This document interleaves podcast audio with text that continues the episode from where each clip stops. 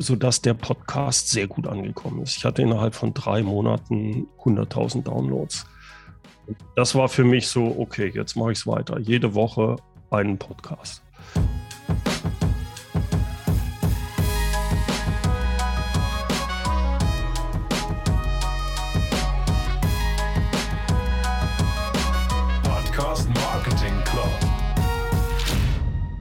Ich kenne wenige Menschen, die so bodenständig und so erfolgreich zugleich sind. Mein heutiger Gast, Bernd Gerob, ist so eine besondere Persönlichkeit.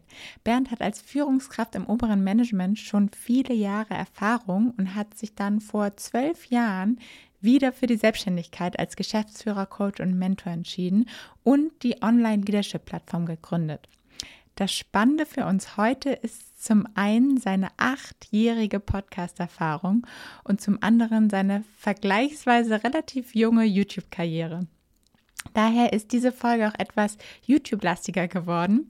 Ich sehe aber, dass YouTube und Podcast immer mehr zusammenspielen und daher haben wir über die Unterschiede und jeweiligen Stärken dieser beiden Kanäle gesprochen und wie Bernd es schafft, aus der Masse herauszustechen, einmal mit Humor und ohne dabei die Souveränität zu verlieren.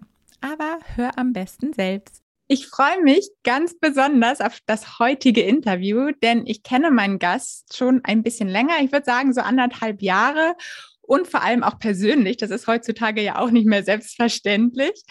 Und das kam vor allem dadurch, dass wir sogar schon zusammengearbeitet haben und ich ihn bei seiner Podcast-Strategie unterstützen durfte. Obwohl er sogar seit 2013 erfolgreicher Podcaster ist, einmal mit seinem deutschen Podcast Führung auf den Punkt gebracht und auch mit seinem englischen Leadership Made Easy Podcast. Hallo Bernd, ich freue mich total, dass du heute hier bist.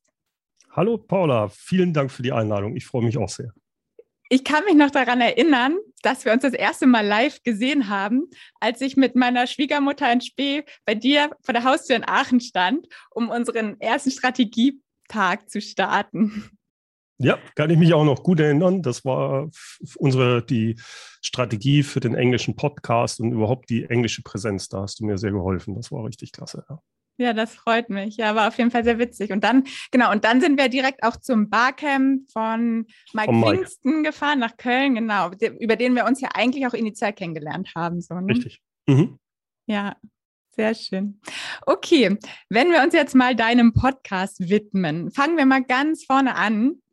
Du warst ja wirklich einer der deutschen Podcast Early Birds, würde ich mal sagen, 2013, wo, glaube ich, noch ganz viele gar nicht wussten, was überhaupt ein Podcast ist da lag das ja eigentlich noch nicht so auf der Hand. Was war bei dir so der ausschlaggebende Grund, dass du auf den Podcast gekommen bist, überhaupt damit zu starten? Mhm. Also äh, Hintergrund ist, ich bin seit 2009 selbstständig, war vorher ja, im Angestelltenverhältnis und habe dann das Thema, okay, ich will halt mm, KMUs mit Führung unterstützen, äh, Mitarbeitertrainings äh, etc. Und äh, wenn man dann das erste Mal wieder selbstständig ist, äh, kennt einen natürlich keiner. Das heißt, meine größte Schwierigkeit war, wie komme ich an Aufträge? Und ich habe alles Mögliche ausprobiert in den ersten Jahren. Äh, Nichts hat so richtig gegriffen. So ein bisschen war es also mehr recht als schlecht. Und ich war dann in London bei einer Weiterbildung, so ein Mastermind war das bei einem Engländer, äh, Chris Ducker, und mhm. einen Tag lang und die haben dann so jeden, jeder ist so eine Dreiviertelstunde wird quasi gegrillt. Der hat dann seine Frage. Bei mir war es ja, wie komme ich in die Sichtbarkeit? Mich kennt ja kein Schwein. Und dann hatten die sich meine Sachen angeschaut. Ich hatte damals schon einen Blog in Englisch, in Deutsch. Ich habe in äh, hatte auch schon mal ein bisschen mit YouTube angefangen, hat aber damals noch nicht so richtig gegriffen. Ich habe Newsletter gemacht, alles mögliche, nichts hat richtig funktioniert. Und ich weiß noch damals, dass, als ich das dann so erklärt habe, was ich mache, war, hat der Chris Dager als erstes gesagt, also Kamerad, das erste Mal fokussierst du auf den deutschen Markt, bis du da eine gewisse Präsenz hast. Sonst hat das gar keinen Sinn, dass du, du, du, du musst dich fokussieren. Hat er auch sehr recht gehabt. Mhm.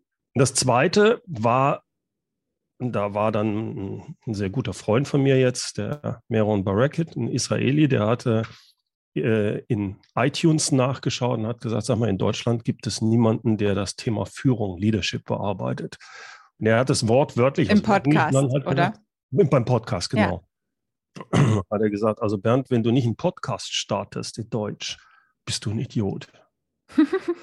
Und ich war nicht überzeugt davon, weil ich halt schon vorher mit YouTube so meine Erfahrungen hatte, wo ich auch Aufwand reiß. Es gibt so zwei, drei alte Videos noch von mir von 2012. Krass. Das hat aber nicht so funktioniert gehabt damals. Und äh, dann habe ich gesagt, ja gut, ich versuche es. Ich gebe mir drei Monate, jede Woche eine Folge. Und dadurch, das war halt 2013, du hast vorhin schon gesagt, das war noch nicht so bekannt. Es war aber es fing gerade an, dass es Leute, immer mehr Leute gab, die gerne einen Podcast hören, aber es gab nicht genügend Podcasts in Deutsch. Im Englischen ja, aber nicht im Deutschen. Und das war für mich so dieser blaue Ozean. Und äh, dadurch, dass ich vorher viel geblockt hatte und viel in der Richtung unternommen hatte, hatte ich genügend Material auch, äh, auch schon vorgeskriptet quasi, sodass der Podcast sehr gut angekommen ist. Ich hatte innerhalb von drei Monaten 100.000 Downloads. Wow. Das war für mich so, okay, jetzt mache ich es weiter. Jede Woche einen Podcast. Ja. Und hast du dir das alles selbst beigebracht? Äh, ja, das war, ich bin von Haus aus Ingenieur, habe so eine Affinität ja. zur Technik und habe mich damals sehr stark auf dem englischsprachigen Ra Raum rumgetrieben. Äh, da war dann, waren so diese großen Online-Marketer, äh, äh, die dann einem da unterstützt haben, wenn man auch ähm, zum Beispiel, äh, wie heißt der, ähm, ich komme momentan nicht auf den Namen, also so ein Buddy von dem Chris Ducker, ähm, die haben dann einem genau gezeigt in Blogposts, selbst in Videos, äh, wie man zum Beispiel sich dabei Libsyn anmeldet, was man machen muss mit dem Mikrofon und so weiter. Und das mhm. Äh, hat dann relativ gut und schnell funktioniert mit dem Podcast. Das war nicht für mich die Herausforderung. Ähm, die Herausforderung oder äh, erstmal ist dadurch habe ich dann Aufträge bekommen. Das war schon mal gut. Also war ich sehr begeistert vom Podcasten. Ich habe das anders gemacht als viele anderen. Auch heute noch ist es so, dass ich meine Podcasts durchskripte, wenn es Solo-Folgen sind. Interviews mhm. nicht, aber die Solo-Folgen sind eins zu eins durchgeskriptet weil das Ding halt Führung auf den Punkt gebracht heißt und nicht Bernd Gerob labert rum. ja, ähm, logisch. Aber auch da muss ich einfach mal zwischendurch sagen, ich finde, es gibt wenige Podcasts, die geskriptet sind, wo man es aber nicht hört. Also ich finde, bei dir ist das wirklich so gut gesprochen, dass man nicht das Gefühl hat, okay, da liest jetzt einfach jemand seinen, seinen Blogartikel vor. Ja, und ich sage auch nicht, dass das genau der richtige Weg ist. Es ist für mich das der richtige Weg. Und ich bin mir auch nicht sicher, ob ich es langfristig weiterhin so machen werde. Hm. Ähm, das ist ein, einfach nur so eine Entwicklung. Das ist vielleicht auch so das erste Learning aus den ganzen. Jeder muss das finden, wo er Spaß dran hat und was für ihn dann funktioniert. Das gilt für Podcasts, das gilt für YouTube, wie auch immer. Und da muss man einfach viel ausprobieren. Das ist so das, was ich aus diesen ganzen Sachen lerne.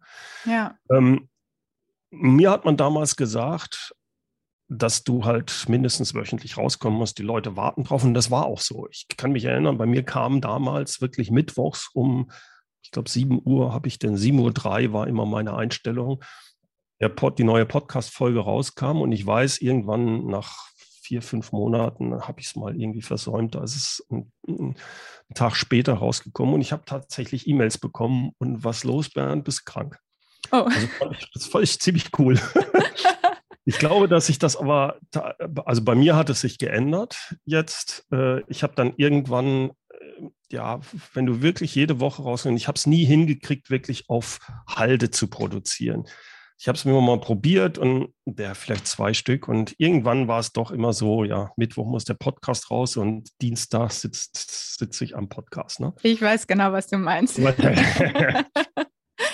Die Schwierigkeit dabei ist, irgendwann läufst du in fast einen Burnout, weil du sagst jetzt, hm. oh, und ich habe mich dann, ich habe es mir auch nicht getraut, weil das ja mein Kanal war, einfach zu sagen, so jetzt machen wir mal vier Wochen Pause ich weiß nicht, ich glaube, das war 2015 oder sowas für Weihnachten, habe ich gesagt, so jetzt probierst du es einfach aus und habe mhm. wirklich gedacht, so, die, werden alle, wird alles weg sein, ist alles, wird eine Katastrophe werden nach Weihnachten.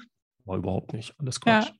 Und seitdem äh, ist, hat sich das bei mir immer weiter verändert, sodass ich mir erlaube, dann einen Podcast rauszubringen, wann ich es kann, wann ich es für gut halte. Das mhm. muss auch sinnvoll sein. Und dann kann es auch mal sein, äh, dass ich ein paar Wochen keine Podcasts habe und dann kommt halt wieder eine Episode. Dadurch, dass ich schon über 270 Folgen jetzt, glaube ich, habe, ist das auch, denke ich, da nicht mehr so tragisch. Ich glaube, es hilft, wenn man anfängt, dass man sagt, jede Woche und das mhm. für ein mhm. halbes Jahr, halt, das ist dieses Durchhalten. Und danach kann man das ein bisschen ähm, weicher sehen. So. Ja. Ist zumindest meine Erfahrung. Also man muss ja auch sagen, 2013 bis heute acht Jahre, außer vielleicht mal ein paar Wochen dazwischen irgendwie auch mal ausgesetzt, acht Jahre am Stück einen Podcast zu bespielen, ist ja auch irgendwie schon eine krasse Leistung. Und da auch die Inhalte immer wieder und immerhin immer noch weiter gute Inhalte zu liefern, das ist ja auch echt krass also das ist auch der Grund, warum äh, ich es nicht mehr wöchentlich geschafft habe, weil mm. ich wollte mhm. nicht, dass es große Wiederholungen gibt. Äh, die kommen natürlich ein bisschen, aber und es muss jedes Mal eine Folge sein, wo ich sage, jo, finde ich cool, da stehe ich hinter, das macht Spaß, probiere auch mal ein bisschen was aus. Mhm. Aber ich, ich habe auch zum Beispiel viele, die als ähm, Interviewpartner bei mir sich an, anfragen. Mhm wo ich äh, die meisten Sachen einfach absage, weil ich sage, das interessiert mich persönlich momentan nicht. Es kostet mich sehr viel Zeit, auch ein Interview zu machen, ähm, ja. mit Schneiden und allem. Und es muss, es muss was Besonderes haben in dem Moment. Und ja. äh, das ist ähm, bei häufigen, gerade wenn es so Anfragen sind, die auch noch nicht direkt kommen von demjenigen, sondern über eine Assistent oder Assistentin. Mhm. Und das, man merkt, ja, das ist an zehn weitere auch genauso geschrieben worden. Und dann frage ich mich eigentlich, ich bin meistens noch so freundlich und dass ich eine nette Absage schreibe. Manchmal kommen mir immer so, also ja.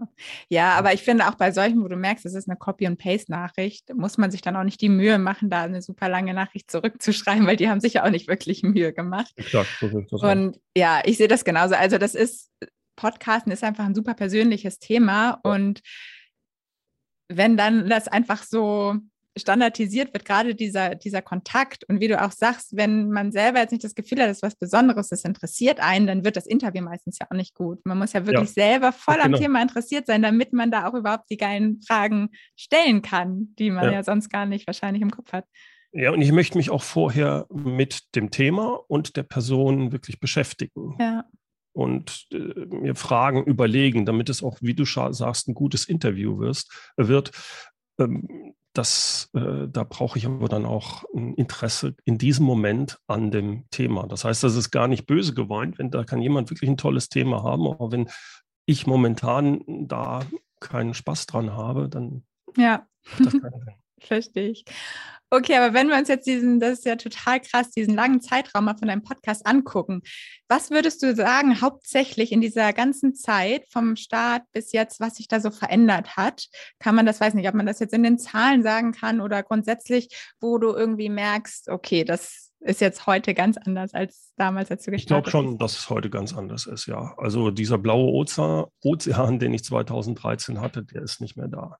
Mhm. Ähm, spätestens seit der Corona-Zeit ist mein Eindruck in unserer in unserem Segment, also Trainer, Experten, so Business, Coaches, Business in dieser Art, mhm. da sind unheimlich viele neue Podcasts hochgekommen. Das heißt, ähm, der Bedarf ist zwar auch gewachsen, also Podcast ist sicherlich mehr in den, weil auch gerade die großen Radiosender und so weiter auch alle Podcasts ja. haben. Äh, der Bedarf ist sicherlich hochgegangen, aber vor allem ist die Anzahl der Podcasts hochgegangen. Es ist viel schwerer heute herauszustechen in seiner Nische, als das vor ja, acht Jahren war. Das glaube ich schon sehr.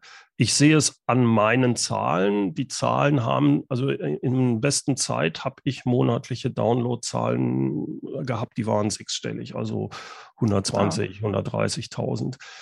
Wenn ich auch wirklich wöchentlich äh, die Folgen gemacht mhm. habe. Jetzt hat sich das, würde ich sagen, halbiert, wenn ich wirklich wöchentlich raushaue. Was immer da noch gut ist. Schon was immer noch gut ist. Also da hilft mir natürlich, dass ich schon lange dabei bin und alles. Aber ähm, da, mer da, merke ich auch schon, okay, da ist äh, der Bedarf zwar auch höher geworden, aber auch es kommen halt einfach auch viele neue Podcasts äh, hoch, die auch richtig gut sind. Und ich meine, du hast 24 Stunden, wenn du wirst nicht 24 Stunden Podcast hören, ja. wenigsten. Und, äh, aber selbst wenn, äh, irgendwo ist begrenzt. Ne? Das stimmt, ja.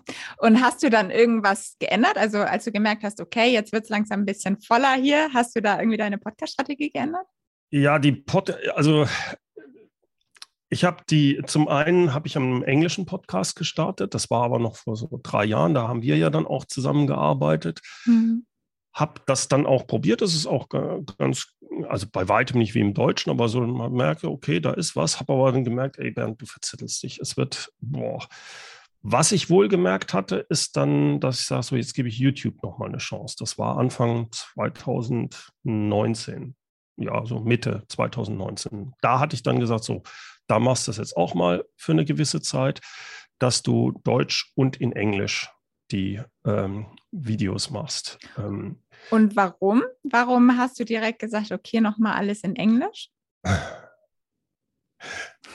Das hat keinen Businessgrund eigentlich, wenn man so will. Es ist einfach etwas, ich habe so eine langfristige Vision, dass ich nicht nur im deutschsprachigen Markt ähm, tätig sein möchte. Hintergrund ist, ich war neun Jahre lang bei der Scheffler-Gruppe als Geschäftsführer oder im mittleren Management, war mhm. für den Service zuständig, war weltweit unterwegs. Und so anstrengend das war, so toll war, war diese Sache, dass man wirklich mit allen in, in allen Ländern war, mit allen Kulturen zu tun mhm. hatte. Und da war Englisch halt die Sprache. Ich vermisse eigentlich gar nichts aus dieser Zeit. Also jetzt, äh, das war absolut die richtige Entscheidung, wieder äh, ins Unternehmerische zu gehen mhm. und unabhängig zu sein. Aber diese eine Sache, das ist das Fitzelchen, was für mich noch fehlt, dass ich sage, ja, so ein bisschen mehr Internationalität fände ich schon cool.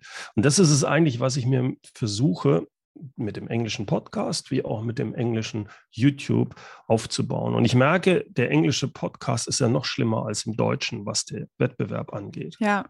Aber auf YouTube hatte ich das Gefühl, dass ich eine Möglichkeit gefunden habe, anders zu sein als als die anderen. Das hängt damit zusammen, wenn du dir anschaust, wenn du eingibst Leadership oder Führung, egal ob in Deutsch oder Englisch, du hast extrem viele, die entweder von der Bühne kommen als Speaker mhm. oder die als Coaches sind, die da auch sicherlich sehr gut sind. Aber meistens sind diese Videos sagen wir mal, ein bisschen langweilig. Also langweilig bezogen auf andere Videos, die du auf YouTube siehst. Es ist äh, die Aufmerksamkeitsspanne, die du im Podcast hast. Ja. Wenn ich einen Podcast mache, 20 Minuten, den könnte ich nie so auf YouTube wirklich übertragen. Ich habe es versucht. Schaut ja. sich ein Mensch an. Ne? Total. So das, auch, das, muss, tschak, tschak, tschak, es muss viel, viel schneller gehen. Das ist teilweise grausam. Also ich habe quasi, ich habe einen Deal mit meinem Mitarbeiter, mit dem Alex. Mhm. Gesagt, pass mal auf, du bist verantwortlich für den englischen Kanal und ich bin letztendlich verantwortlich für den deutschen Kanal. Also verantwortlich heißt, wenn es Entscheidungen gibt, sollen wir das so editieren oder so. Ah, okay. Im Deutschen sage ich halt, nee, das machen wir so. Und im Englischen sagt er, ne, dann machen wir es. Und mhm. er schneidet härter, kürzer. Okay. Ja. Wo ich sage, ja, das kannst du nicht machen. Das ist viel zu schnell. Mhm. Ja, und der englische Kanal äh, wächst momentan dreimal so schnell wie der deutsche. Also, ah, ähm, okay, ja, spannend. Alex macht das schon richtig. ja, und dazu ganz spannender Insight. Ich habe jetzt nämlich gerade in so einer Studie gesehen, ich glaube von Spotify oder so war die, wo auch beim, zum, ähm, nicht zum YouTube, sondern zum Podcast hören gesagt wurde, dass die Leute es lieber mögen, wenn man schneller spricht im Podcast. Das fand ich total spannend, weil ich hätte gedacht, das ist eher gegenteilig der Fall. Ja. Aber die Leute finden es wohl besser, wenn man da nicht die ganze Zeit so mega langsam spricht. Aber auf jeden Fall total guter Punkt, dass du sagst, ja, hier einfach mal eins zu eins Podcast auf YouTube. Komisch, warum funktioniert das nicht so gut? Das höre ich auch immer wieder. Also ich meine, wenn man es da recycelt, finde ich auf jeden Fall ein valider Punkt. Kann man machen, allein schon für die Auffindbarkeit, weil es ja auch eine Suchmaschine ist. Und ja. die Leute kommen auf deinen Podcast, hören dann aber wahrscheinlich am Ende den Podcast weiter in ihrer App. Aber wenn man plant, seinen YouTube-Kanal groß zu machen, dann wird man damit wahrscheinlich nicht so erfolgreich werden. Ne? Nee. Ähm, was hast du denn, ja? wenn ich würde, wenn ich es so mache, ich mache es momentan nicht mehr. Ich habe also von meinem deutschen Kanal, ich glaube 200 Folgen sind bei meinem deutschen. Mhm. Wenn ich es nochmal machen würde, würde ich einfach einen eigenen YouTube-Kanal, wo ich nur die Podcast-Folgen einfach hochlade. Da geht es auch, dann ging es mir auch gar nicht darum, dass die groß, ähm, äh, dass der Kanal jetzt riesig wird, sondern aus den Gründen, wie du sagst, um ja. da einfach gefunden zu werden. Aber äh, YouTube ist zwar die zweitgrößte Suchmaschine der Welt, mhm. aber YouTube funktioniert, äh, wenn du wirklich gro größere Leute, eine größere Anzahl an Leuten ansprechen willst, solltest du nicht die Strategien verwenden, die du für SEO beim Blog oder so verwendest, weil mhm. das ist, wenn du dir anschaust, wie Leute YouTube-Videos schauen, ist es nur sehr begrenzt über die Suche. Das kannst du auch ganz einfach daran sehen, wenn du in, auf Google gehst. Stell dir mhm. vor, du öffnest google.de, du siehst einen Schlitz und ja. dort gibst du bitte was ein. Mehr siehst du nicht. Auf YouTube, wenn du youtube.com ist es, glaube ich, öffnest, dann siehst du irgendwo so einen kleinen Schlitz, der ist ganz oben versteckt. Und ansonsten prasseln ganz viele Thumbnails, diese kleinen Bildchen ja. auf ein. Klick mich hier, klick mich da. das Prinzip auf YouTube ist ganz anders als auf einer Suchmaschine wie Google oder anderen. Ja. Deswegen, ja, es ist die zweitgrößte Suchmaschine. Ja, man kann auch Traffic darüber generieren, aber richtig Traffic generierst du nicht über die Suche. Ja, guter Punkt. Stimmt, so habe ich das noch nie gesehen, diesen Vergleich, ja. dass man bei Google am Anfang ja wirklich gar nichts sieht, außer ein Eingabefeld. Ne? Exakt. Aber also für YouTube ist es wichtig, dass die Leute auf der Plattform bleiben. Ja. Dass, dass sie sich ein Video von dir anschauen und dann möglichst ein weiteres Video, möglichst auch von dir. Das ist ein mhm. gutes Zeichen und damit rankt dein Video halt besser als andere, weil YouTube macht Geld damit, dass die Leute auf der Plattform sind, weil sie ihnen damit dann Werbung ausspielen können. Das mhm. ist auf einen Punkt gebracht eigentlich die YouTube-Strategie. Ja. Also, wenn du das weißt, musst du dir überlegen, wie kriege ich es hin, dass ich guten Content rüberbringe, sodass die Leute nicht nur auf das Video klicken, sondern dass sie auch dranbleiben. Und für mich ist es da die Kombination zwischen Informationen, die ich weitergebe oder, oder äh, Tipps für Führung, aber so verpackt, dass die Leute sich das gerne anschauen, dass es vielleicht auch manchmal zum Schmunzeln bekommen. Das ist der Grund, warum ich diese ja teilweise ja kurze slapstick-artige Szenen mit reinbaue, wo ich Führung teilweise äh, dann halt vollkommen falsch darstelle, wo ich dann als Bernd Gerob sagen kann, also so sollte man es nicht machen, besser mhm. wäre, bla bla bla. Wenn, wenn das dann gut geschnitten ist, hat man eine gute Chance, dass solche Videos halt auch wirklich geschaut werden von, von vielen Leuten. Und das ist was ganz anderes als eine Podcast-Folge. Ja. Übrigens, Ach. Wenn du mal ganz kurz, wenn du mal ja. versuchst, so eine YouTube-Folge, die so hart geschnitten ist, einfach die Augen zuzumachen und du hörst dir nur den Text an, mhm. das ist teilweise grausam. Das glaube ich. Ich habe versucht, so eine Sache dann mal rüberzunehmen, also äh, quasi die, das Video als Podcast-Folge rauszubringen. Mhm. Das funktioniert auch nicht sauber. Da musst du schneiden ohne Ende und zwar musst du Pausen reinschneiden weil du denkst, ah, da muss doch mal einer atmen, das geht doch nicht. Also ja. total spannend. ja, so genau. Und vor allem, weil du ja beim Podcast meistens auch irgendwas anderes nebenher machst und wenn du irgendwie nur spazieren ja. gehst oder so. Exakt. Und deshalb hast du auch nicht diese Eile, weil du nicht vom Computer sitzt und die ganze Zeit so, ja, okay, komm zum Punkt hier, ne? Wo ist denn jetzt ja. den, den, Mehrwert, den ich haben will? genau, genau, hast du recht. ja. Und ja, also wenn ich es jetzt richtig gesehen habe, seit zwei Jahren gibst du bei YouTube richtig Gas und hast jetzt vor kurzem auf beiden, auf Englisch und auf Deutsch, die 10.000 Subscriber-Marke geknackt.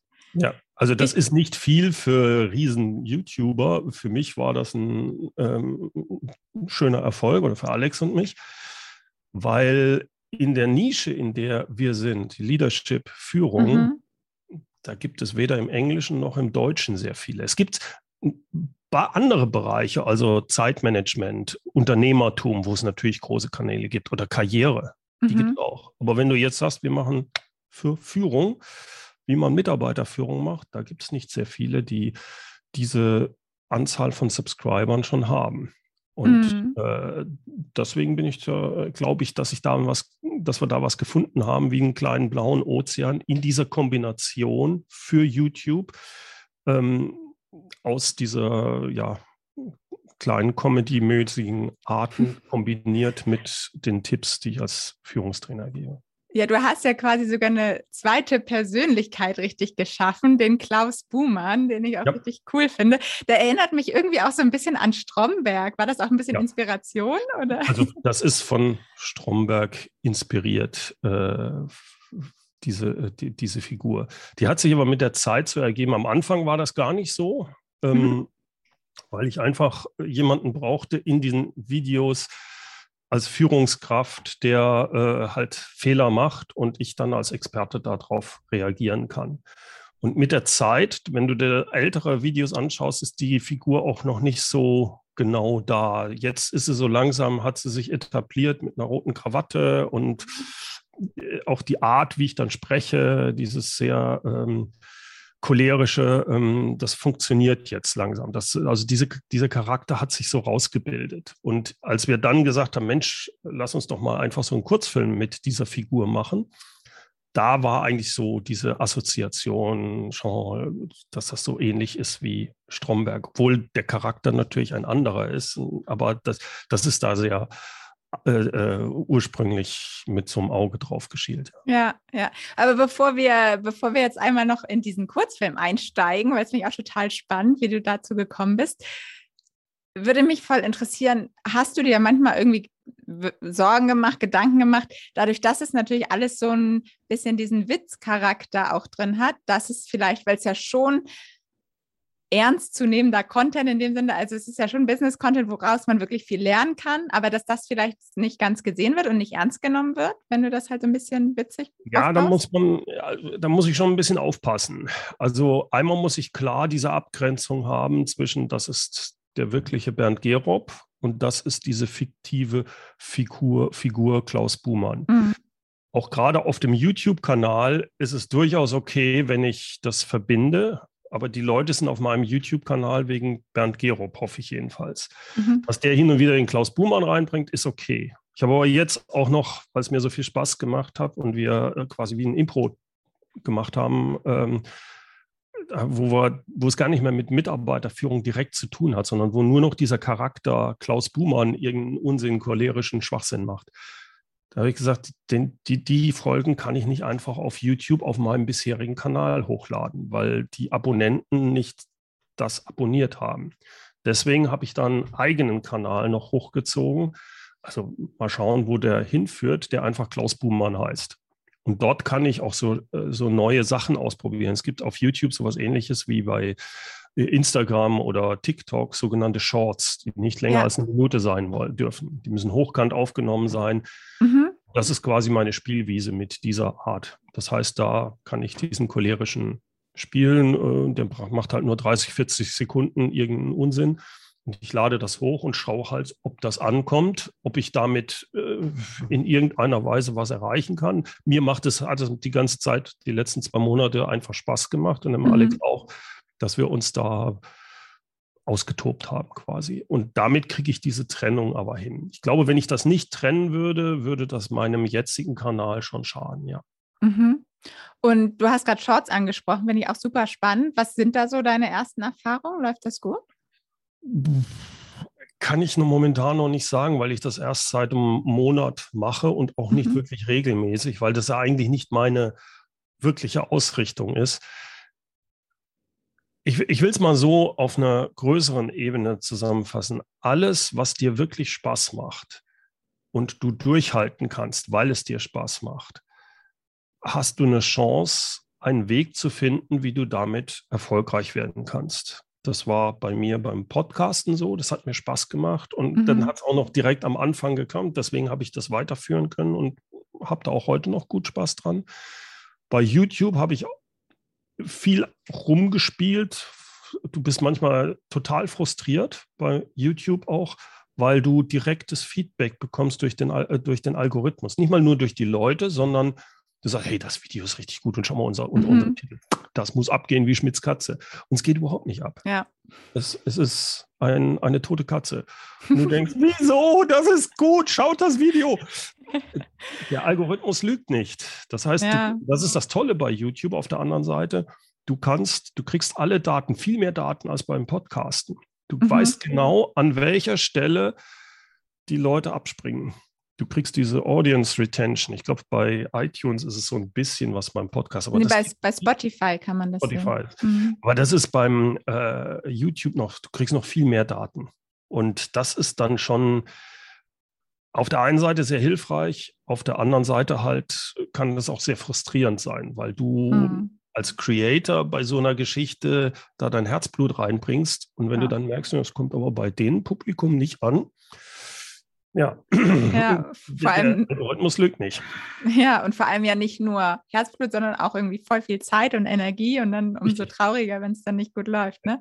Aber, Aber um da vielleicht nochmal den, den, den Punkt zu machen mit Shorts, momentan bin ich da noch rein in dieser Phase. Momentan kriege ich da keine großen äh, Sachen hin. Wenn ich dann auf die YouTube-App gehe und Shorts mir anschaue, sind das hauptsächlich viel jüngere Leute, hat nichts mit Business zu tun. Mhm. Es sind es sind andere Sachen, zumindest momentan noch, auch in, hier in Deutschland, weil Shorts ja erst vor ein paar Monaten auch in Deutschland ja. ausgerollt wurde.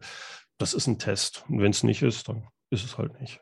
Aber finde ich voll gut, dass du direkt neue Sachen immer gleich einfach mal testest und ausprobierst und einfach mal schaust, was passiert. Ich mache es aber wirklich nur deswegen, muss ich dazu sagen, es ergibt sich, es ist nicht groß geplant, es macht Spaß, sondern mhm. sagen wir, ey, lass uns das mal ausprobieren. Hm? So, ja. so, so, funktioniert das. so ist auch mein Eindruck, auch jetzt mit dem Klaus Buhmann-Film. Das genau, das wäre jetzt die Frage gewesen. Ist so der, der, Kurzfilm entstanden, dass du gesagt hast, ey, das läuft gut, da müssen wir mal einen richtigen Film draus machen? So oder? hatten wir es letzte Jahr gemacht, genau. Ja. Äh, ich habe einen äh, halt auch Leute äh, kennengelernt, äh, die der, der, der Marc, das ist der Regisseur, der halt habe ich über die Musik kennengelernt. Ähm, der hat dann ein paar, als ich den Alex noch nicht hatte, hat er mir geholfen, bei manchen Videos zu editieren. Und dann habe ich mich mit dem mal zu, zusammengesetzt. Und dann war das mal so als Idee da. Lass uns doch da mal so, ein, so eine längere Sache machen, wo wir Sachen verdeutlichen. Und daraus ist aber eigentlich dann gesagt, ich will da keinen mit dem erhobenen Zeigefinger haben, mhm. ähm, ist so ein Kurzfilm entstanden. Und der erste, der war noch gar nicht richtig geskriptet, da ist sehr viel impromäßig passiert. Er hat dann äh, drei äh, Schauspieler, die, mit denen er auch sonst zusammenarbeitet, die sind damit dazugekommen. Und jetzt der zweite, der ist deutlich besser durchgeskriptet, was mir auch meine Schwierigkeiten gibt, weil ich das, den, das Text da nicht behalten konnte, mhm. aber eine andere Geschichte. Ähm, und das hat sich aber auch dann erst so ergeben. Auch dieses Drehbuch zu schreiben, was wir ja zusammen gemacht haben, ist eine Sache, die sehr, ich sage mal, agil erfolgt. Und irgendwo geht das dann in eine Richtung und dann hat man da noch eine Idee. Und man muss halt, äh, man muss das halt so sehen, es ist ein, auch da wiederum eine absolute Low-Budget-Produktion. Ähm, wenn du einen normalen Film hast, hast du zum Beispiel jemanden, der nur sich fürs Audio zuständig ist, der ja. immer mit diesem, haben wir nicht, wir müssen irgendwann kommen, mach das Mikrofon dahin. Und natürlich hast du dann etwas schlechteren Ton. Das sind auch dann mal Sachen, wo du sagst, ja, im Nachhinein, das hätten wir anders machen müssen. Das sind alles so Lernsachen, die man findet, weil man halt auf einer sehr low-budget-mäßigen Sache vieles testet und ausprobiert.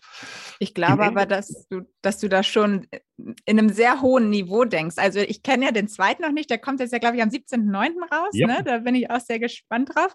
Ich habe nur den ersten gesehen und da finde ich schon, dass das auch eine sehr hohe Qualität hat, selbst wo du sagst, es ist nicht alles gescriptet und so, aber allein schon mit Schauspielern, es ist irgendwie ein Drehbuch da, es ist halt wirklich eine Story dahinter und ähm, finde ich wirklich gut gemacht. Danke. Und da muss man ja also war dir von vornherein bewusst, okay, diese Qualität muss so hoch sein, damit es auch wirklich diese Seriosität bewahrt? Oder hast du auch, also ja, doch, da ja. habe ich, ich glaube, das hängt damit zusammen, dass ich, äh, dadurch, dass ich ja diese YouTube-Videos mit dem Alex mache, mhm. weiß ich, was, habe ich so, glaube ich, so, schon so ein Gespür, was funktioniert und was nicht funktioniert. Ja. Wo ich noch kein wirkliches Gespür habe, ist, ich weiß, wie wir die kurzen, slapstickartigen Szenen hinkriegen, dass die auch, dass die treffen, das geht. Mhm. Aber einen Kurzfilm oder gar einen richtigen Film, sowas, also ein Kurzfilm ist ja so 10 bis 15 Minuten, da eine Story zu erzählen und die Story von Anfang bis Ende, also das ist etwas, was ich schon, äh, das kann ich, kann ich bisher nicht richtig. Da ist einfach, dass es sich entwickelt, dass man da lernt, äh, so ein Storytelling richtig zu machen. Und ähm, da dann auch das, wenn du, selbst wenn du die Story hast und das jetzt drehst, das aber dann trotzdem so gedreht ist und auf den Punkt schneidet, dass es nicht langweilig wird, mhm. oh, das ist verdammt schwer, muss ich sagen. Da ja. weiß man dann erstmal wirklich zu schätzen, was die wirklichen äh, Regisseure, äh, Produzenten, was da dahinter steckt. Äh, das, das, ist nicht, das ist nicht einfach, muss ich sagen. Das glaube ich. Du hast jetzt so das einfach reingeschmissen, Low Budget. Wie gesagt, für mich wirkt es nicht Low Budget, aber verrätst du, wie viel man dann für so einen Kurzfilm bezahlen muss, damit man sowas produzieren kann? Im Endeffekt äh, ist es die Zeit, die du aufwendest. Also für so einen normalen YouTube-Film, sechs, acht Minuten, wie wir den normalerweise haben, Alex und ich, brauchen wir zwei Tage. Also mhm. von Anfang bis Ende vom Skripten, Aufnehmen. Das Aufnehmen ist das wenigste, weil wir das meistens vom ähm, Greenscreen machen. Mhm. Dann das Editieren ist sehr viel. Das ist so dieser Prozess, den wir haben für ein Video, zwei Tage. Ähm, bei diesem Kurzfilm ist das Faktor 10, würde ich sagen. Und dann hast du halt noch Kosten, dass du sagst, okay, wir brauchen drei Schauspieler, wir brauchen mhm. den Regisseur, äh, zumindest für den Termin, wo du dann halt auch nochmal ein paar tausend Euro äh, reinsetzt. Also äh, ob sich das wirklich rentiert in dieser Art, weiß ich gar nicht. Aber mhm. es macht halt tierisch Spaß. Es ist eine, was ich cool finde bei diesen Sachen, anders als bei einem Theaterstück äh, oder ist, es ist ja Evergreen. Das ja. heißt, es ist auch noch nach äh, zwei, drei, vier Jahren da. Und das ist, glaube ich, die Sache, die, die es für mich interessant macht. Selbst wenn der jetzt nicht so gut ankommt, also View-mäßig, mhm. das sehe ich bei dem vom letzten Jahr, äh, das geht aber mit der Zeit, das kumuliert sich, äh, die Diffuse. Und du hast dadurch halt ein bestimmtes Bild bei den Leuten. Es ist was anderes. Es ist, ich glaube, das ist das, das ist der entscheidende Punkt. Es ist etwas, was andere nicht haben. Also mhm. Führungstrainer oder was sowas in dieser Richtung machen. Und das macht die Sache eigentlich reizvoll für mich. Das war auch so der, der Hintergedanke, das Ziel quasi von diesem Video, wenn man überlegt, warum machst du dir überhaupt diese Arbeit? Ich glaube, wir hören schon raus, weil es dir auch einfach Spaß macht. Das hast du ja schon gesagt. Ja. Aber natürlich businessmäßig muss man auch ein bisschen gucken, okay, was bringt es am Ende und da auch wirklich so ein bisschen diese ähm, Einzigartigkeit quasi auf YouTube zu bewahren und auch langfristig zu denken, wie du sagst, und zu sagen, okay, da ist jetzt was, das hält erstmal und das macht nicht jeder mal eben so schnell nach, wahrscheinlich. Ja. Also ich habe äh, ich hab immer so ein bisschen für mich Spielgeld jedes mhm. Jahr. Letztes Jahr habe ich zwar auch den Film gedreht, aber ich habe sehr viel Geld für Werbung ausgegeben. Mhm. Also, ähm, wie heißt es, Online-Werbung, Ads zu schalten. Ja. Bisher bin ich immer ähnlich mit Podcasts und so weiter, dass ich sage, ich mache Content-Marketing. Jetzt habe ich auch Ads-Marketing gemacht. Was hat es gebracht? Der Nichts. Okay, nichts, krass. Ach, Wahnsinn. Ich habe richtig Geld reingesetzt. Facebook und äh, Instagram dann hauptsächlich. Facebook, Instagram, YouTube, mhm, alles okay. möglich. Äh, es hat für mich, für die Art, wie ich es mache, nicht funktioniert. Und bevor jetzt irgendwelche Leute sagen, ja, hast du nicht richtig gemacht, kann sein. Ich mhm. habe äh, ich habe schon zweimal diesen Tests gemacht, jedes Mal mit anderen, auch mit durchaus bekannten Agenturen, beziehungsweise mhm. Leute, die wirklich was, wo ich auch sehr eng mit denen zusammengearbeitet habe, wo ich auch einen hohen Respekt vor denen habe, die auch wirklich einen guten Job bei vielen anderen machen, aber für das, was ich möchte, was ich bewerben möchte, funktioniert es nicht so. Da funktioniert die Art des Content Marketing, ob das Podcast, ob das YouTube, ob das Blogartikel sind, viel besser. Für andere funktioniert vielleicht auch sehr gut Social Media, also mhm. jetzt nicht mit Werbung, sondern was weiß ich, auf LinkedIn.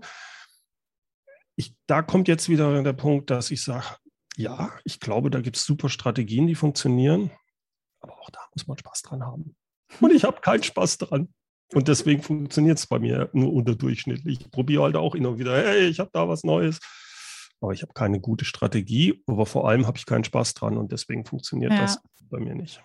Ja, sehr schöne Zusammenfassung. Spaß ist total wichtig, sonst funktioniert das meiste einfach nicht. Ne? Sonst hältst du es nicht durch und du probierst ja. nicht Sachen aus.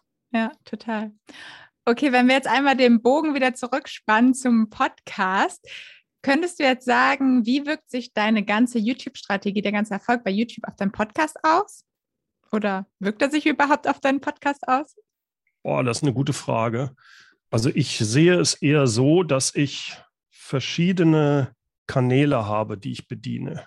Ich bediene einen Podcast, ich bediene mhm. auch durchaus äh, Blog äh, mit Versuch da über SEO, wobei ich das in den letzten zwei Jahren sträflich vernachlässigt habe. Da bin ich mhm. ziemlich, das ziemlich runtergegangen, weil auch der Wettbewerb hochgegangen ist. Ich nicht so viel Zeit in diese Sachen gesteckt habe, wie zum Beispiel in YouTube. Ähm, Podcast und YouTube sind zwei unterschiedliche Kanäle, die auch unterschiedliche, ich will nicht unbedingt sagen, unterschiedliche Leute ansprechen, aber die Leute in unterschiedlichen Situationen ansprechen. Du hast es vorhin gesagt, einen Podcast kannst du super hören, während du was anderes machst, mhm. während du spazieren gehst, während du Auto fährst, während du bügelst, keine Ahnung, was du also auch jeder Business, äh, der da irgendwas macht in der Richtung, äh, kann zuhören. Und daraus resultiert aber, dass ein Podcast anders geartet ist. Du hast viel mehr Möglichkeiten, in die, in eine Tiefe zu gehen. Du kannst mm, das anders gestalten, finde ich. Mhm. Ein YouTube-Video ist tendenziell kürzer, härter geschnitten und die Leute sind halt nur dann auf dieses Video fokussiert. Das ist aber äh, auch die Gefahr dabei, dadurch, dass sie dir ja. die an, ja, wie heißt es im Englischen? Ah, ich krieg's nicht zusammen. Also die, die, die totale Aufmerksamkeit geben. Mhm. Sind die innerhalb von, äh, ja, innerhalb von wenigen Sekunden weg, wenn du ähm, ein, ja, so ein, vielleicht mal eine kleine Pause machst oder etwas sagst, was ein bisschen ausschweifender ist oder sonst was. Wenn das nicht absolut auf den Punkt ist, sind die Leute weg. Ja. Und das macht die Sache viel schwieriger. Um, oder nicht viel schwieriger, es macht sie anders.